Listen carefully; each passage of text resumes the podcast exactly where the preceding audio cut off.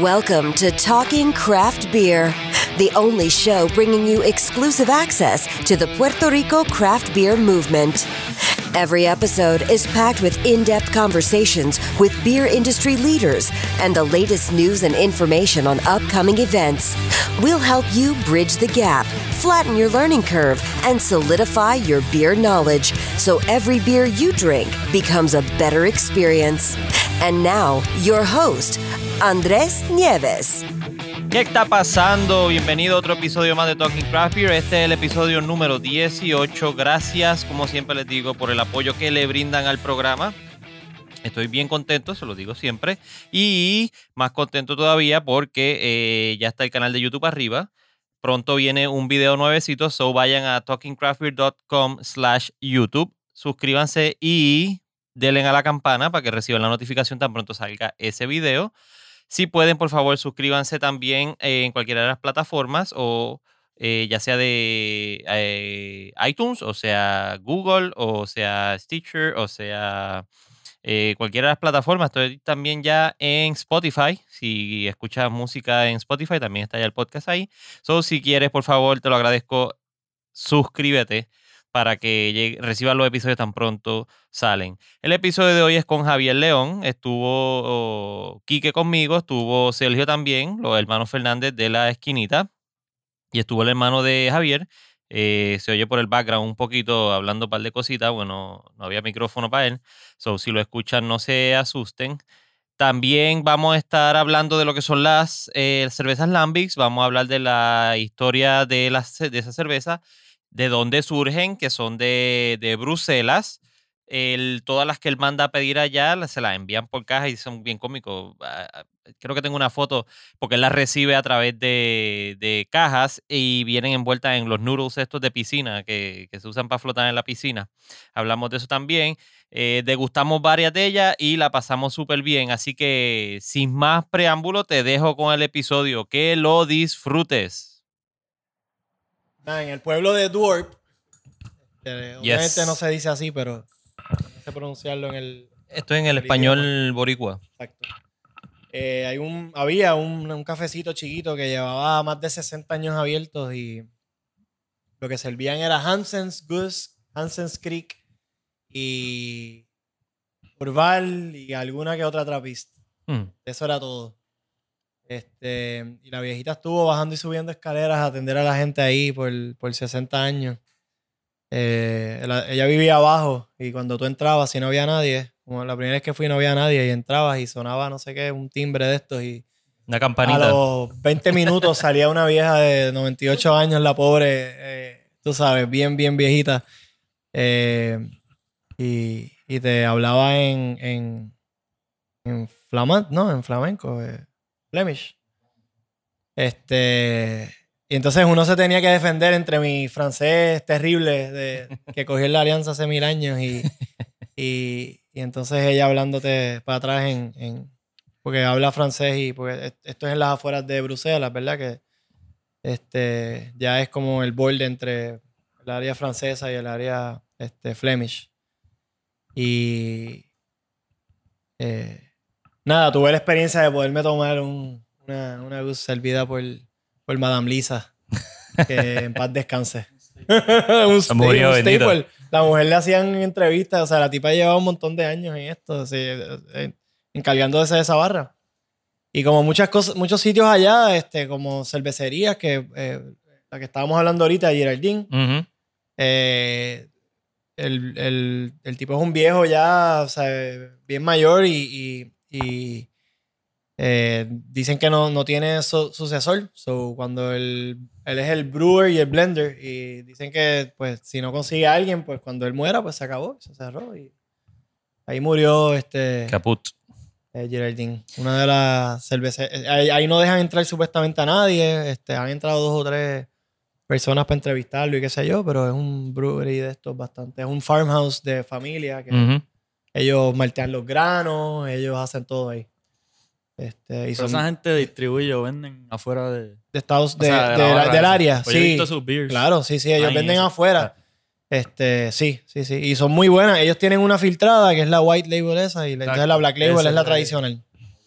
Y después de esas dos historias, vamos a hacer la introducción propia.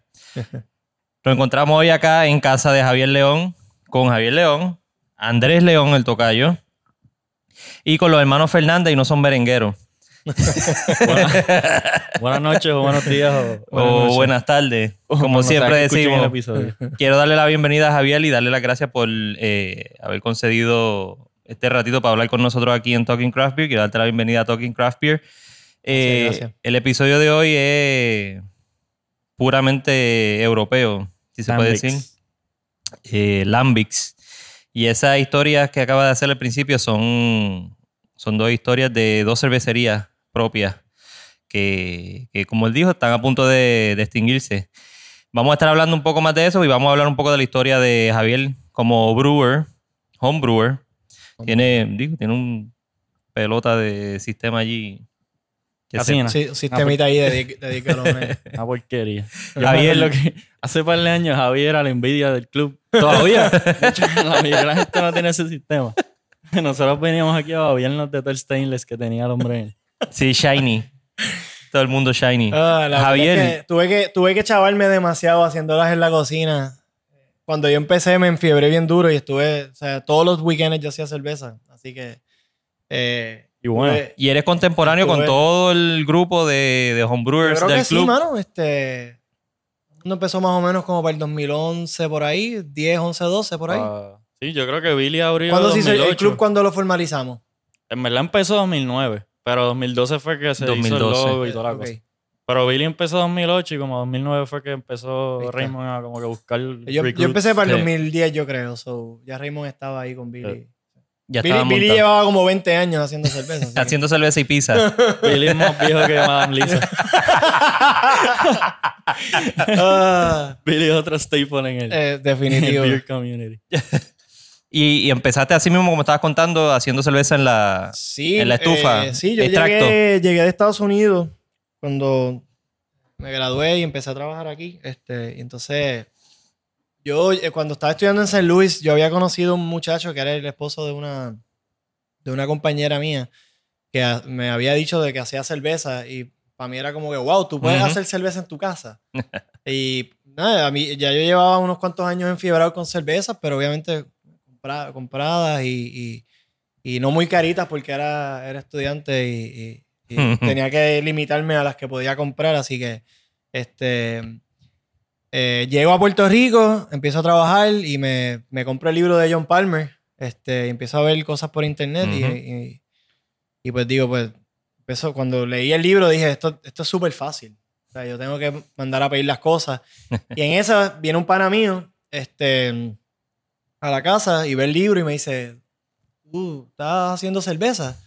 Y yo, no, pero voy a comprar las cosas, voy a empezar. Y me dice, mi tío conoce a alguien en Carolina que vende las cosas para...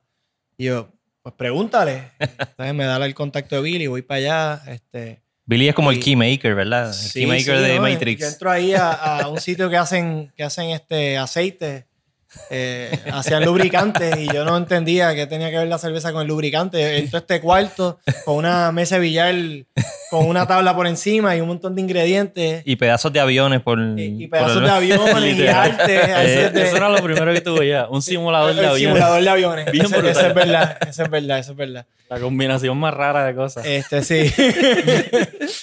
Este, y nada, y eh, yo quería hacer all grain, pero Billy me convenció a hacer extracto. Este, y, y en verdad que fue, un bad trip. Hacer esa cerveza de extracto fue como que no, eh, no. Billy, estás mal. Yo quiero, yo quiero usar grano. Este, no, en verdad no, es, más fácil, es más fácil, pero, pero yo, yo estaba determinado ya que yo quería empezar a hacer grano y empecé, empecé a comprar las cosas y me empecé a... ¿Con él mismo? Sí, bueno, sí, hice el cooler este. Yo creo que Billy me tuvo que haber ayudado a convertir el cooler en, en Mashtun y todas estas cosas. Yo no me acuerdo ya exactamente cómo, cómo fluyó todo, pero este, me enfiebré y empecé a, fermentar en, un cuarto con aire, donde está el brewery ahora.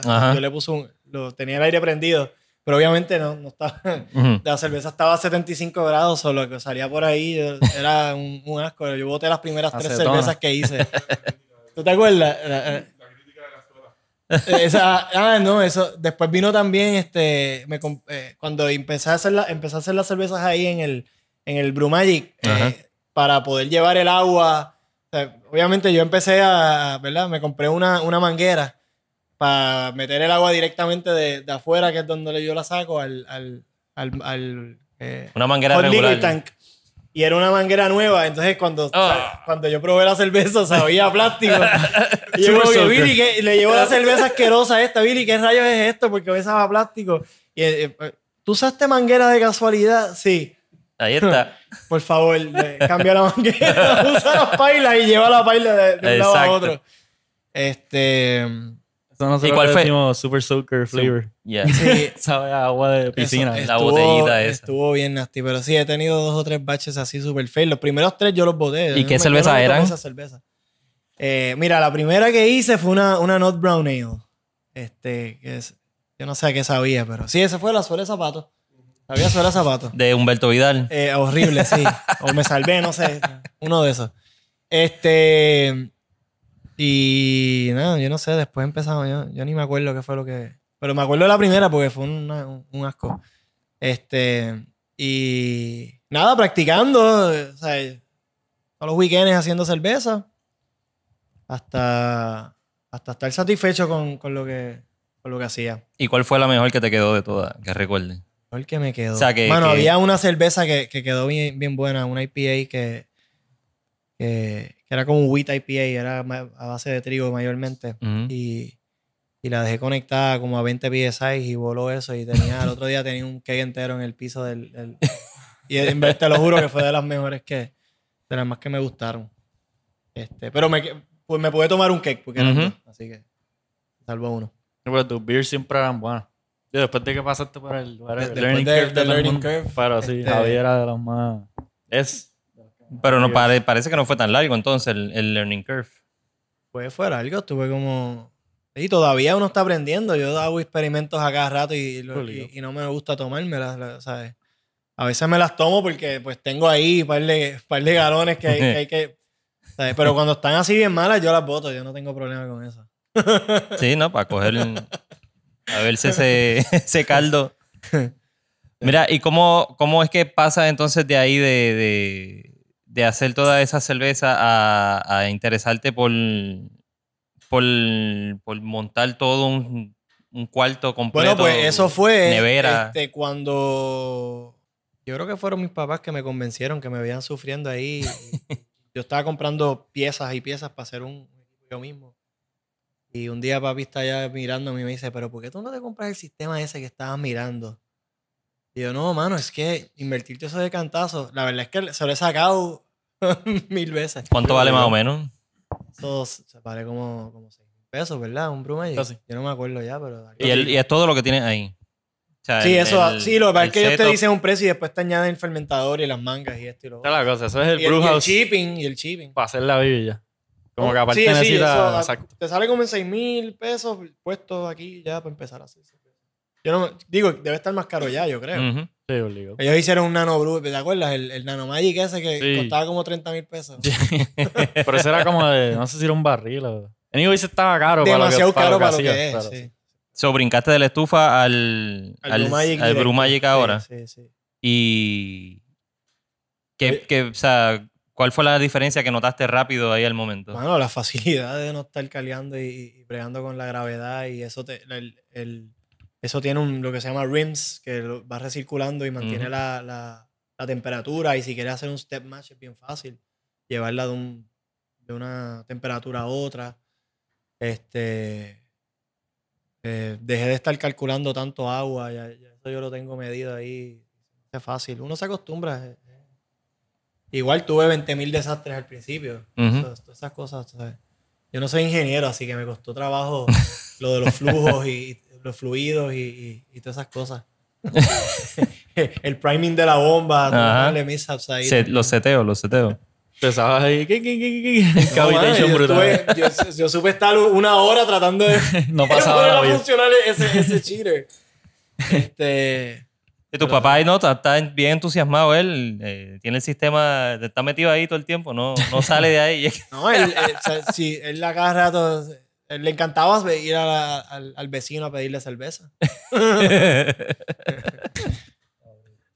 Mira, ahora cuando eh, empiezas a hacer toda tu cerveza, tienes todo el sistema. eh, ¿Qué otras cervezas ibas viendo, además de las que ya estabas haciendo y estabas probando acá en Puerto Rico? Eh, ¿Qué otras cervezas eran las que te iban Pues, mano, tú sabes que tú llegas, tú llegas a un punto después de tratar. sea, Por eso ahora están haciendo pastry stouts y, y New England IPAs. Tú llegas a un punto que te cansas de lo mismo y quieres hacer algo diferente. Este. Y, y te tengo que admitir que la primera sour que probé no, no fue la mejor experiencia. ¿Cuál fue la.? Fue una luciérnaga, ¿verdad? Este, una Jolly Pumpkin. Jolly que, Pumpkin. que ahora, ¿sabes? Después que le coge el gusto, la primera IPA usualmente no te gusta. Este. Nada, eh, llegó. lle- un día, este, llegó a mis manos una. Una Alambic. Este. Y. Y en verdad la complejidad de sabores eh, de una Alambic es. Es increíble. Este. Y cuando ¿Qué- empiezas a aprender de. ¿Qué es una, o sea, ¿Cuál es el estilo de Lambic? ¿Qué, es una Lambic? ¿De dónde Pues, surge? un Lambic es una cerveza fermentada espontáneamente. So, no, le, no le inoculan con, con levadura. Eh, la hacen durante cierta temporada en la cual hace fresco. O sea, una, no me acuerdo si eran 40 o 45 grados afuera, algo así. No me acuerdo en realidad el, el número. Este, pero tiene que llegar a esa temperatura para que pues los microorganismos que hay en el aire no, no, le den sabores que no, que no quieren. Este, uno de los viajes a Bélgica me, me- me estaban contando los, los, los brewers de Lambic que antes, eh, hace un tiempo atrás, había Winter Lambic y Summer Lambic. O sea, el Summer Ok. Lambic era bien intenso y la gente no le gustaba mucho y pues este, dejaron de hacerlo. Eh, Y esto es de, eh, o sea, las Lambic son originales de la región de Bélgica.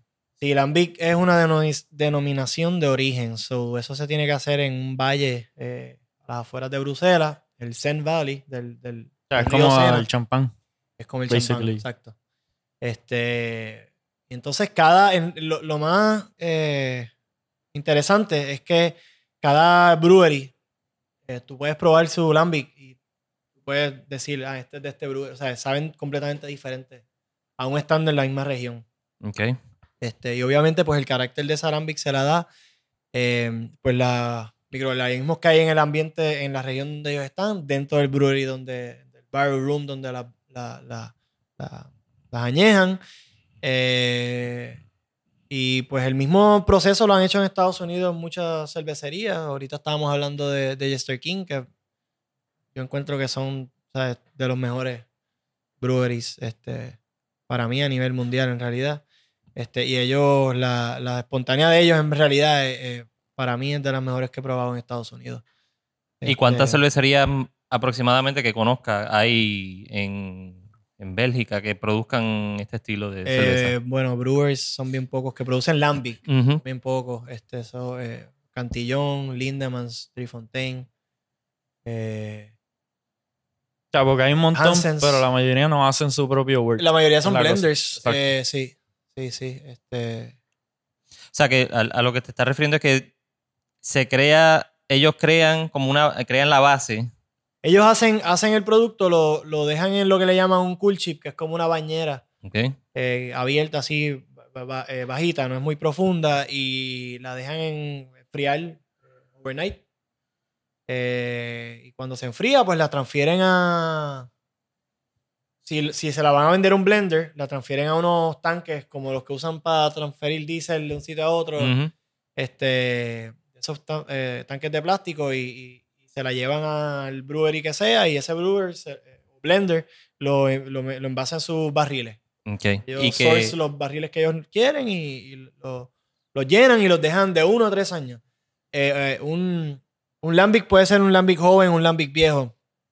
Eh, pero que, o sea, que- puede estar ocho meses hasta tres años o más en barril. en barril. Pero antes, eh, cuando la estás cocinando, o sea, el, el wort, ¿qué tipo de grano es el que se utiliza para hacer las Eh, se usa cebada y, y trigo. Eh, 60% cebada, 40% trigo. Y según la historia, ¿verdad? De la, la historia del Lambic, eh, antes usaban más trigo. Pero a medida que vayan cambiando los precios, la cebada se hace más barata. Van Y ajustando. pues el trigo ahora, la cebada, perdón, es la compone la mayor parte del lambic. La receta como tal es bien básica. Lo que Es súper básico. Hace la magia El es proceso, el el, proceso es bien complejo porque usan un, eh, ¿cómo se llama esto? Eh, el proceso que usan para, O sea, el mash tú dices. sí, el, el mash. Sí, que es como un... Eh, este, Turbid se turbid llama. mash. Este es un macerado, no voy a entrar en detalle en realidad, pero es más complejo y, y, eh, Sí, que no es un infusion mash regular. sí, no, no es tan sencillo como ponerlo a cierta y- temperatura. este. Y entonces y el, y el hervido, el hervido creo que es, es de tres horas, si no me equivoco. Por lo menos Drifontaine hierve por tres horas. Es un hervido muchísimo más largo que, ¿Y qué beneficio le da el, el que sea más tiempo? O sea, que esté más tiempo en el Eh, hervido. No me acuerdo si era conversión de. No sé si son las proteínas o, o para que convierta mejor la estabilidad de las proteínas o algo así. En realidad no me acuerdo. No te quiero mentir. Ok. ok. Te- oh, Estaba comentando que entonces eh, hacen esa base, la transfieren a las diferentes otras cervecerías para hacer el blend. ¿Qué es el blend? Ok.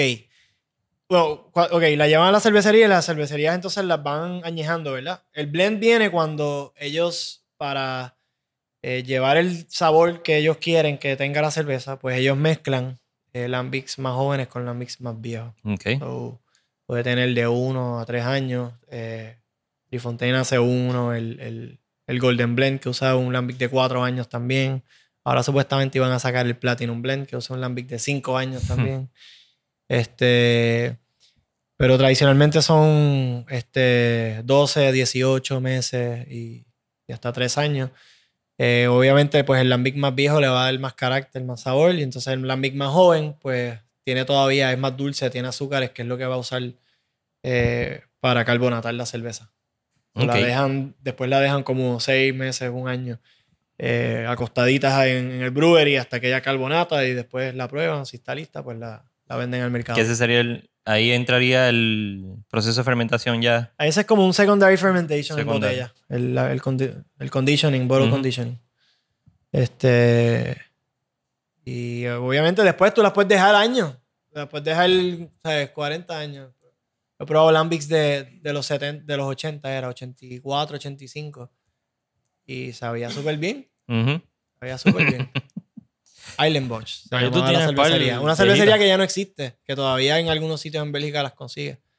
A eso iba. eh, que, de hecho, estamos grabando estamos, ¿qué estamos probando ahora mismo? Esto es una Hansens eh, Goose. eh, es una. Ok, Goose es cuando ya se mezclan tres diferentes años. Ok. Ya es un Goose. So, cada, cada blend tiene diferente nombre o... No, Pues el eso Goose no. es, el- es la mezcla de tres años y carbonatada. Ok. Botella. Este, digo, también, también las hacen en kegs. Este, eh, un lambic, cuando, cuando tú pides lambic allá, lo que te dan es una cerveza eh, directo del barril, eh, flat, Still. eh, sin blend.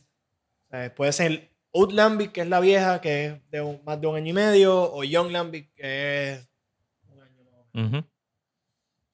So, este es Goose, que son Este, tres. esto es una mezcla de tres. de tres. ¿Y cuántas... Eh, cuántas... Me intriga porque acabamos de ver el, el cellar tuyo de cerveza. Eh, ¿Cuántas veces tú has viajado para allá? Unas cuantas, como. No, no tantas. Unas cuantas. Una. No, no tantas en realidad, pero lo que pasa es que co- co- considero varias porque ha, ha sido solamente para cerveza la- las últimas tres veces. No, Pero viajes yo creo que he ido como cuatro veces. Como Cuatro veces. a, a, sí, a Bélgica. Y en todas has traído cerveza de allá para acá. Claro, si no, no- si no, si no, no vale. Ese es el punto del Si no, no vale. Y beber allí. Sí, sí. Eh, tiene una nevera llena de cerveza ahí, pero eh, básicamente me dijiste que es un cooler de. Que era Sí, de Burger King. ah, me ofrecieron el, el- un cooler de, de un Burger King que cerró. Ajá. Y, y decidí, pues, hermano, si tengo como cinco neveras por ahí llenas de cerveza, mejor las conglomero todas en Yo me una. acuerdo antes que tú tenías Sí, neveras de casa llenas de botellas. Por una cosa, eh, decía, vamos a tomar esta cerveza y vamos a la nevera. Ah, no, espérate, están las están aquellas. Ah, no, espérate, están aquellas. En el chequeando. Parecía un mueblería berrío. Sí, básicamente. sí, básicamente. Sí, ahora solamente Pero tengo do- dos neveras, una un fermentar. walking y cooler, una- literal. Literalmente. Y el Y- walking cooler, sí. ¿Cuántas y- botellas pues, tienes? allá? exacto, ¿cuántas botellas tiene? Ah, yo no sé, mano. Eh, Pero como va a ser, va ahí. o sea, ponle, se te mete alguien ahí. ponle 500. No, eso tiene candado, tú lo viste. Ah, pero Tienes que, hacer un, tienes que hacer un Excel ahí. de- Exacto, un, de- un un spreadsheet. inventario. Sí, sí, Para sí. ti mismo. No, yo empecé a hacer el spreadsheet, pero son muchas, eso es muy complicado. Eh, eso es muy- no tengo tiempo para eso. yo, pre- yo prefiero este, contarme una sorpresa un día. eh, Diablo, sí, mira esto. Y prefiero eso. Es muy time, time consuming, es demasiado. no sabe, no sabe lo que tiene. Ponemos una vacía y nos allá. Eh, ¿Cuántos estilos tiene ahí? Ah, no, ahí son, son pocos estilos, mayormente es Lambic. Es lo mismo. Eso es lo más que. Pero, que a perdón, déjame hacer la pregunta. Ah, estilos de Lambic. Estilos de Lambic, sí. Ah, no sé. O- eh, bueno, ahí. eh, o de diferentes casas. Ahí, pues la, la Goose es la más que a mí me gusta en realidad. So, tengo varias de esas. La, la, la Creek, que es la de, la de cherries. Este, framboise, raspberries. Em, eh, ahí tenemos una que vamos a probar ahorita que, es, que está hecha con elderflowers. Este, ¿cómo será? Sí, pero no tengo idea cómo se dice eso en español. Yo pensé que eso era lo que me iba no a sé, son flores, olvídate. Vamos a ver. El Flores- Flowers. Eh, no diga flores No, Nenuco, Nenuco vive. Vamos a buscarlo en Google, espérate. Pero no, pero la- la- en realidad yo he probado, o sea, Cantillón hace una que a mí no me, no me gusta mucho, se llama Mamush. Eh, es la primera que probé con, con flores así. Este, y no me gustó mucho. ¿Y por qué la hacen con flores? O sea, ¿cuál es el...? Ah, ¿Cuál es ellos se el- pasan inventando y echándole diferentes cosas. Eso es un invento que, que decidieron hacer.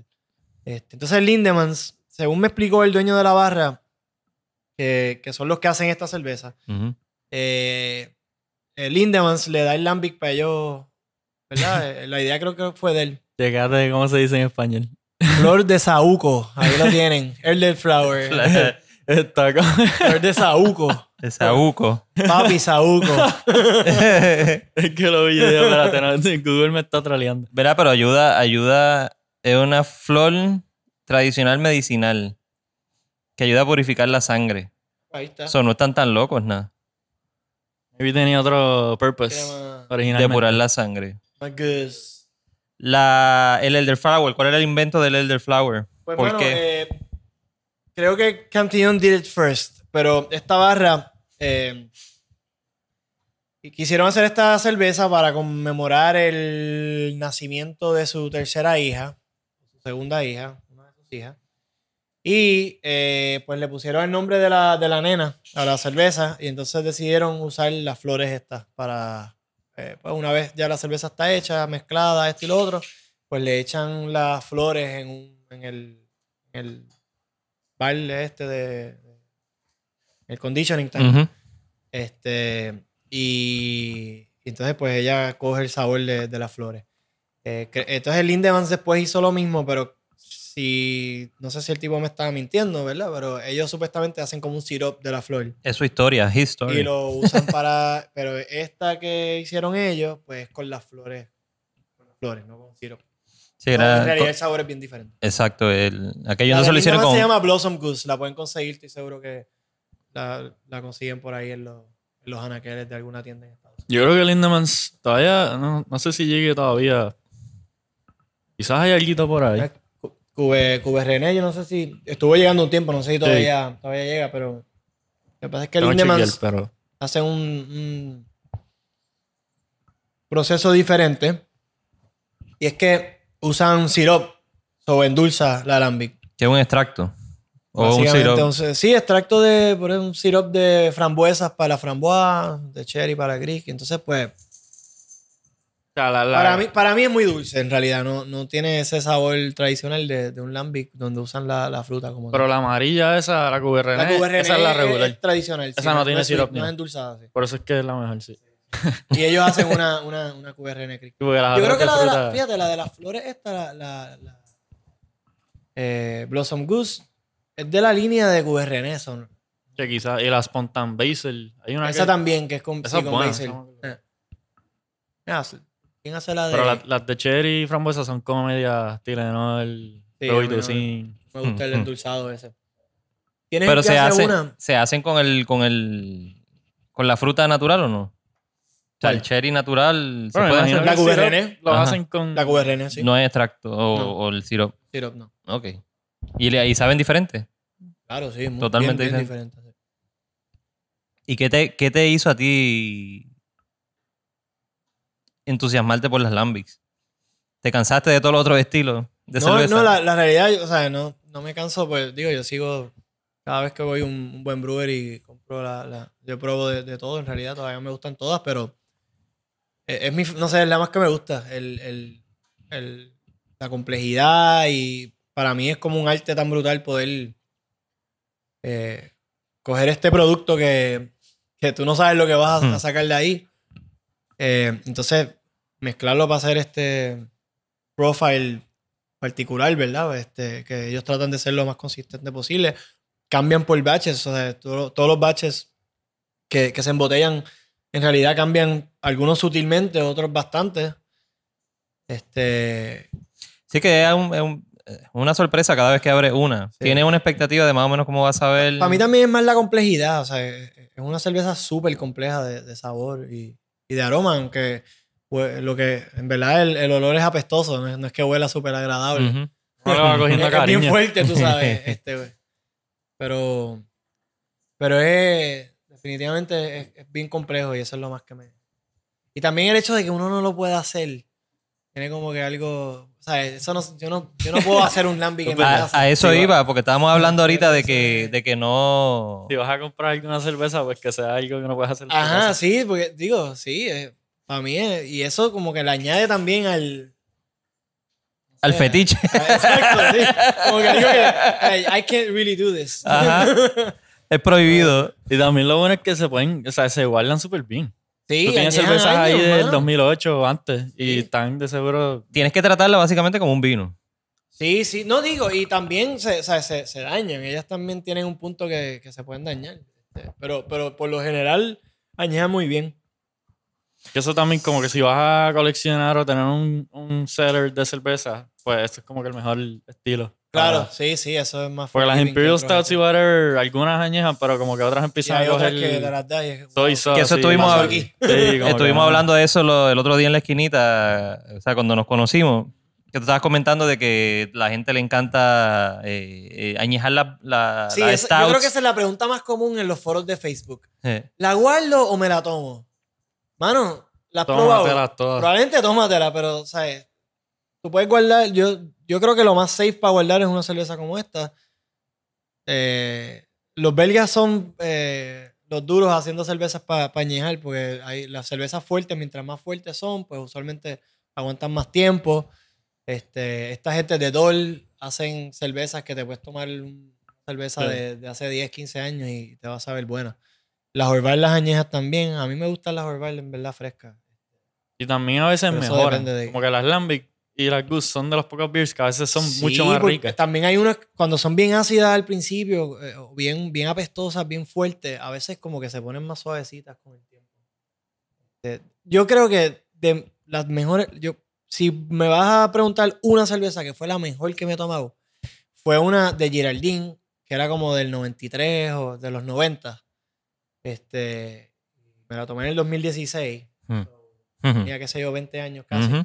Y, y eso sí que, eso estaba brutal. Brutal. Un sabor así como a, como a biblioteca. Aguardado, aguardado.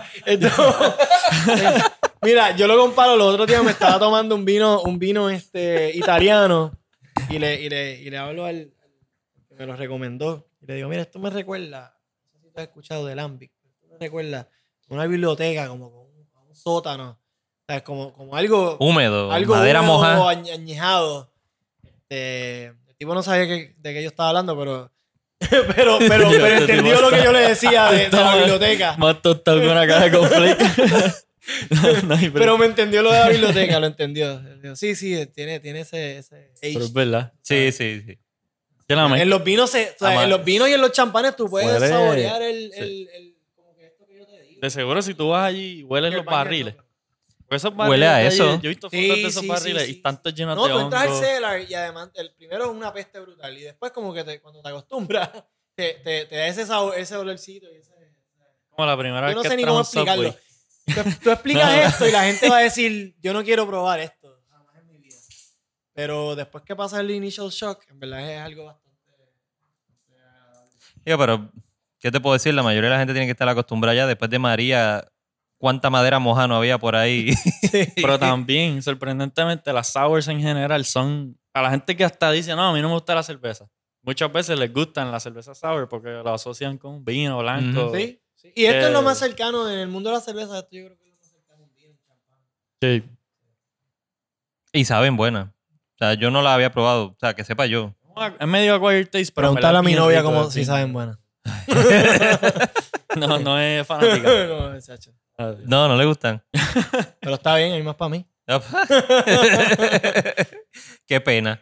Me estaba contando ahorita que, que da- dado el proceso de cómo se hace la cerveza, eh, hacerla acá, por lo menos en Puerto Rico, y, o en un, tendría que tener un sistema súper mega controlado a la temperatura para que, para que se produzca. Sí, es que aquí es, es- primero que es muy caliente. Entonces, yo, tra- yo no he tratado, yo quería tratar una vez un- una espontánea aquí en, en las montañas de Puerto Rico. Este, nunca lo llegué a hacer, eh, hay que hacer el cool, es, es medio complejo eso. Este, llevar el, el- Pero ¿dónde se podrían hacer aquí? O sea, Bueno, ¿Dónde pensaste en, en la montaña que se podía hacer? las dos semanas más frías de Puerto Rico, en el tope más, en el pico más alto. Hay tiene que bonitos, estar Ayuya. sí, sí. Te tiene que estar en menos de 60, yo diría. Puede estar en los 60. No sé, en realidad esto sería un experimento, porque aquí no, no tenemos la misma temperatura que allá. Quizás por ser un batch más chiquito avance más en enfriarse. O sea, si hace 5 galones algo así. Eso te iba a decir. pero Sí, no, y lo otro, este, después poner, se puede trabajar el, el- o sea, añejarlo en un cooler. Lo difícil es la parte de spontaneous. Espontáneos el- es lo el más complejo. Pues Pues yo- si está bien poquito tiempo no va a coger casi nada. ¿Cuánto sería el- vamos a, yo, yo sé que algún día se va a tratar. ¿Cuánto es el Tenemos que tiempo? hacer un, un- un- en, el, en el club, hay que hacer un grupo y, Hacemos Exacto. un- y, en- y todo el mundo hacer un pitch para hacer el, el montar un cool chip y, y tratarlo. ¿Cuánto Estoy es el tiempo que, tiene que estar espontáneo? No, eso es de un- de- hasta que se enfríe. Hasta que se enfríe. Y eso es enfriarle y ya. Ok. Eh, dicen eh, eh, lo- lo- los brewers y eso, dicen que en realidad en, en el proceso de enfriarla no es donde el lambic coge los microorganismos y el carácter. Dicen que eso viene de la madera, de los El organismos barril. que viven en el barril. Mm. So, no sé cuánto en realidad influye a esto de enfriarla en, en el producto final. Eh, so, quizás podemos conseguir. Lo que pasa es que necesitamos barriles de, de- de vino. Yo no sé si el barril de whisky palo tengan los mismos organismos. Maybe si lo usas un montón antes de llenarlo.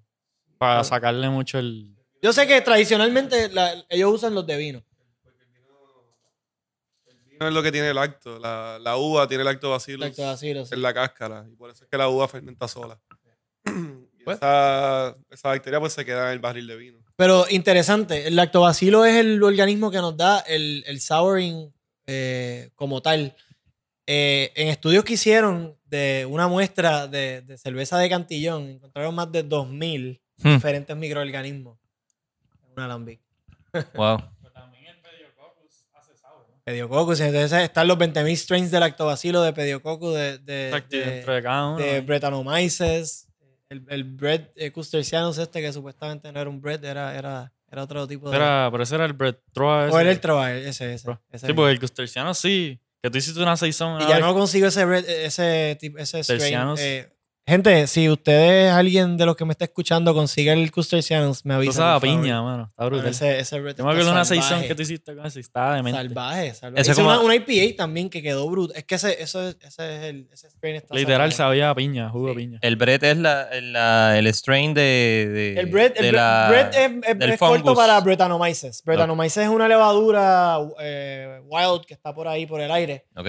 Y es lo que usualmente los vinos tratan de evitar a toda costa. Y obviamente en las cervezas también, porque obviamente pues es bien resistente.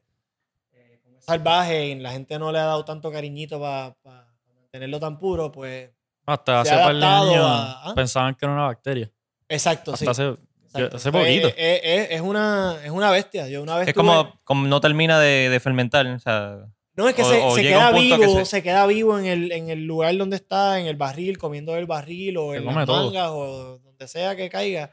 Se queda vivo por un montón de tiempo. Yo una vez tuve, hice un starter de, del Custercianus aquel y lo metí en la, en la nevera, en la nevera, a 30 y pico grados y un comiendo. frozen salvaje. O sea, eso estaba fermentando. Que se come todo. A temperatura.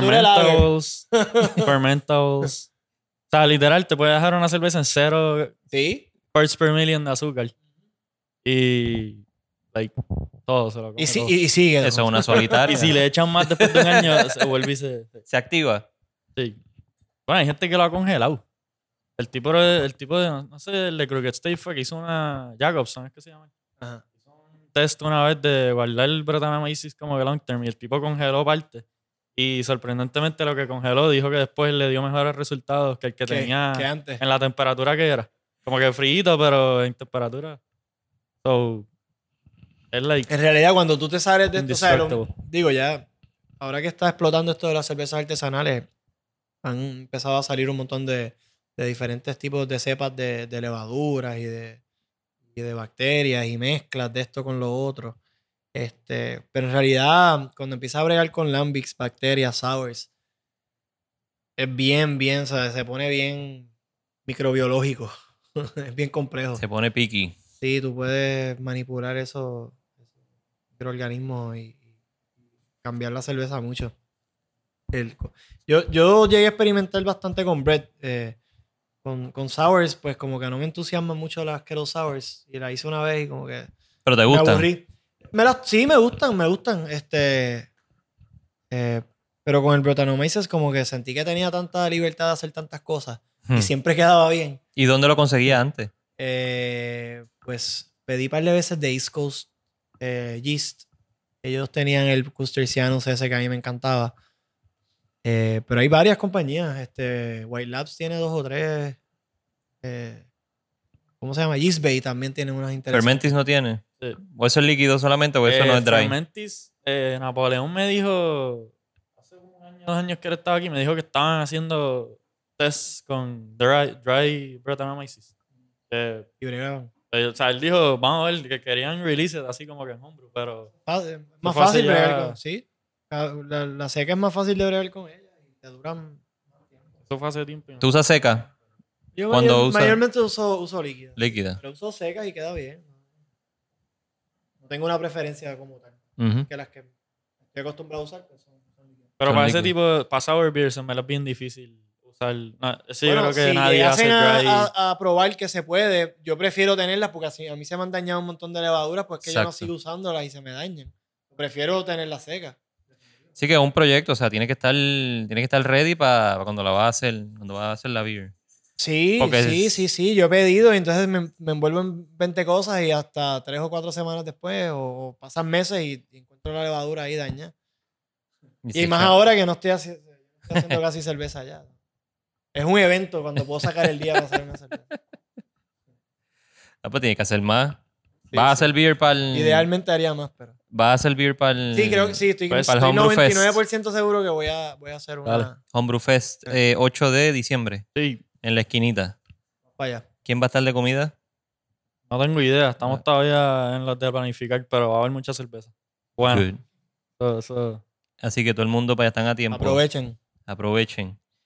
Ok, ya está abierta. Ahora, eh, ¿qué tenemos aquí? ¿Qué Estamos bebiendo. Deja ver si lo pronuncio bien. Scarbex Creek. Este. es una. Es una. Un tipo de cherry, ¿verdad? De, de- ¿Cómo se dice cherry en español? Fresa. cereza. Cereza. Cereza. Tipo de cereza. Este. Son más pequeñas. Y usualmente el arbusto crece bastante. So hay que subirse más alto para recogerla. Y son típicas de esta región, de donde se hacen las lambics. Y están bien escasas. Hmm. So, por muchos años, eh, creo que entre el 2011 y 2015, esta gente no hizo ninguna de estas estas cervezas. Si, si no me, me puedo estar equivocando, pero Tratando también de que escasas, también escasas. Este, están sembrando bastantes personas. Creo que Cantillón hizo un proyecto para sembrar. Drifontaine cambió de localización. Ahora tiene un sitio bien grande. eh, donde mudaron su brewery. Y creo que en la parte de atrás, yo no sé si es ahí, pero ellos tienen como que, tenían unos árboles que estaban creciendo de esto, que, perdón, sem- sembraron.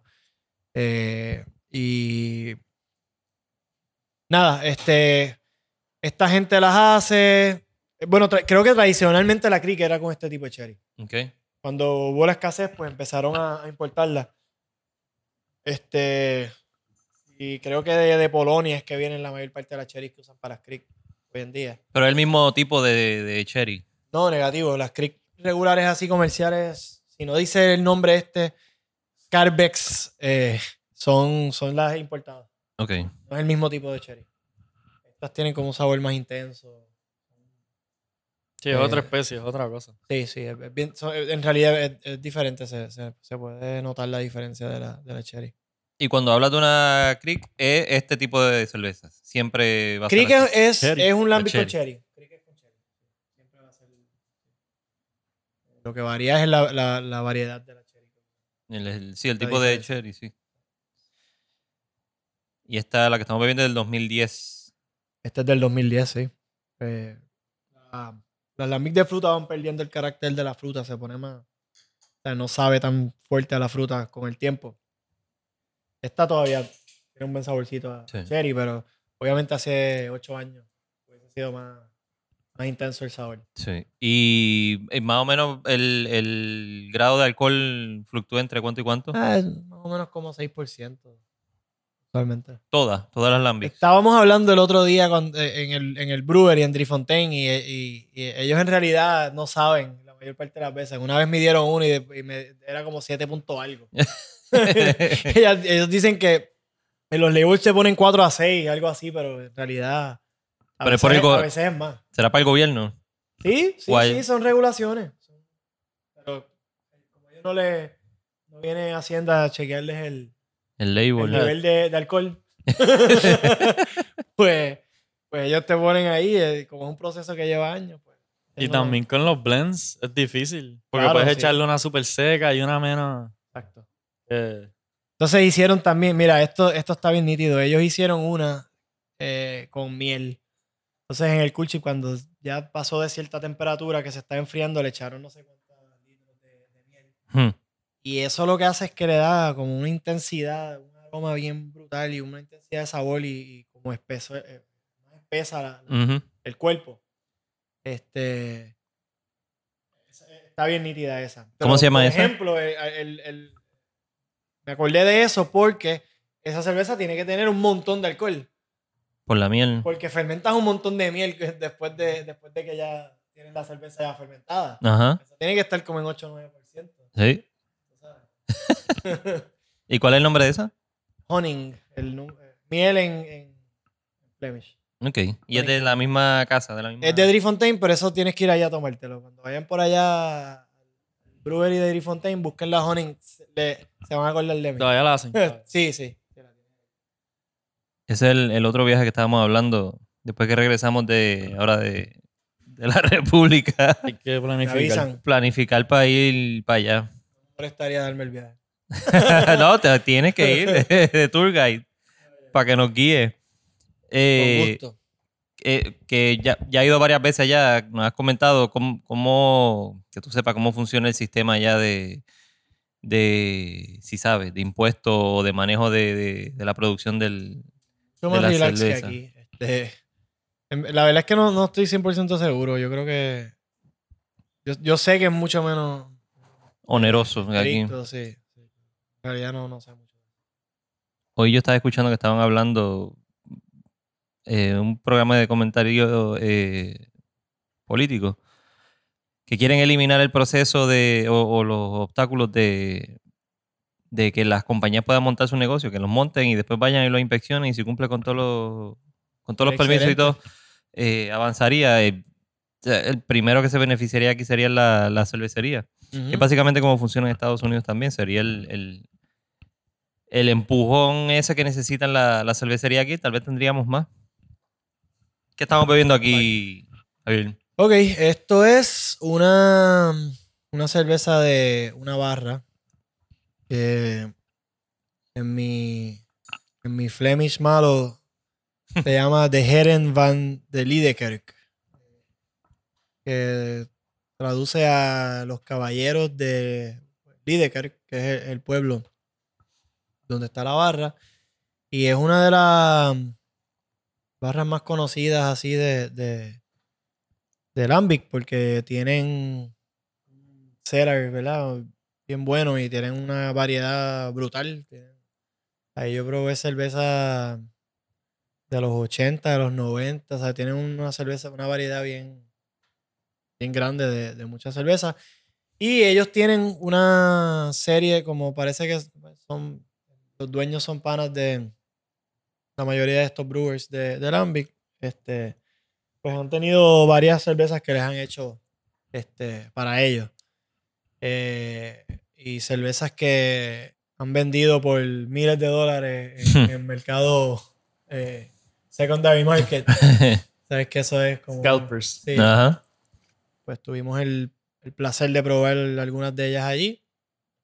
Eh, entre ellas hay varias de, de Cantillon, Drifontaine. Eh, y esta en particular es de Lindemans. Esta está hecha con elderflowers. O sea, el, el lambic viene de Lindemans. Le echan elderflowers, la hicieron al, al- bajo el pedido del dueño de la barra. Ujú. Y para mí quedó súper, súper, súper buena. En realidad, yo había probado cervezas de Elderflowers antes y no me gustaban y esta en verdad me, me encantó.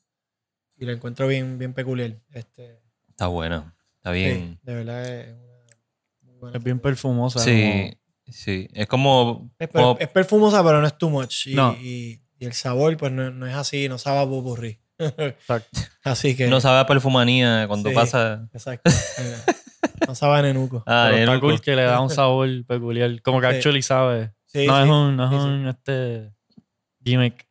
Las florecitas Ujú, como que ujú. actually tiene. Ah, está bueno. Está bien, está bien. Qué nice. Mira, eh, vi- hablaste de Cellar. Eh, básicamente tú tienes uno ahí. ¿Cuánto tiempo te tomó llenar ese Cellar? Pues. Porque está lleno. En, Lo que en realidad me, me tomó como una noche en lo que sacaba la- las- las cervezas de las neveras y del closet. No, pero este- Ya tenía No, tanta mano, cerveza par de años, como, como yo, yo llevo comprando Lambis como desde el 2012, algo así. Eh, so, yo monté eso, qué sé yo, en el 2016, algo así. ¿Y cómo, man- cómo lo manejaste con María? ¿Tenía planta? Sí, se, ¿cómo es? Ocho horas prendido y el resto apagada. Por no sé cuántos meses, hasta, hasta mediados de diciembre. Este.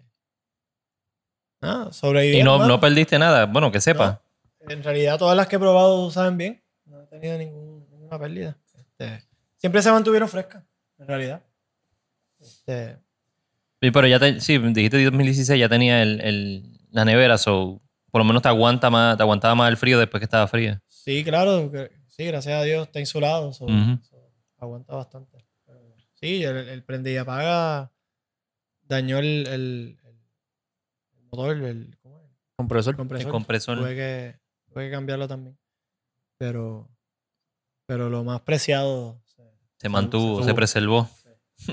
Somos testigos. Esto está excelente.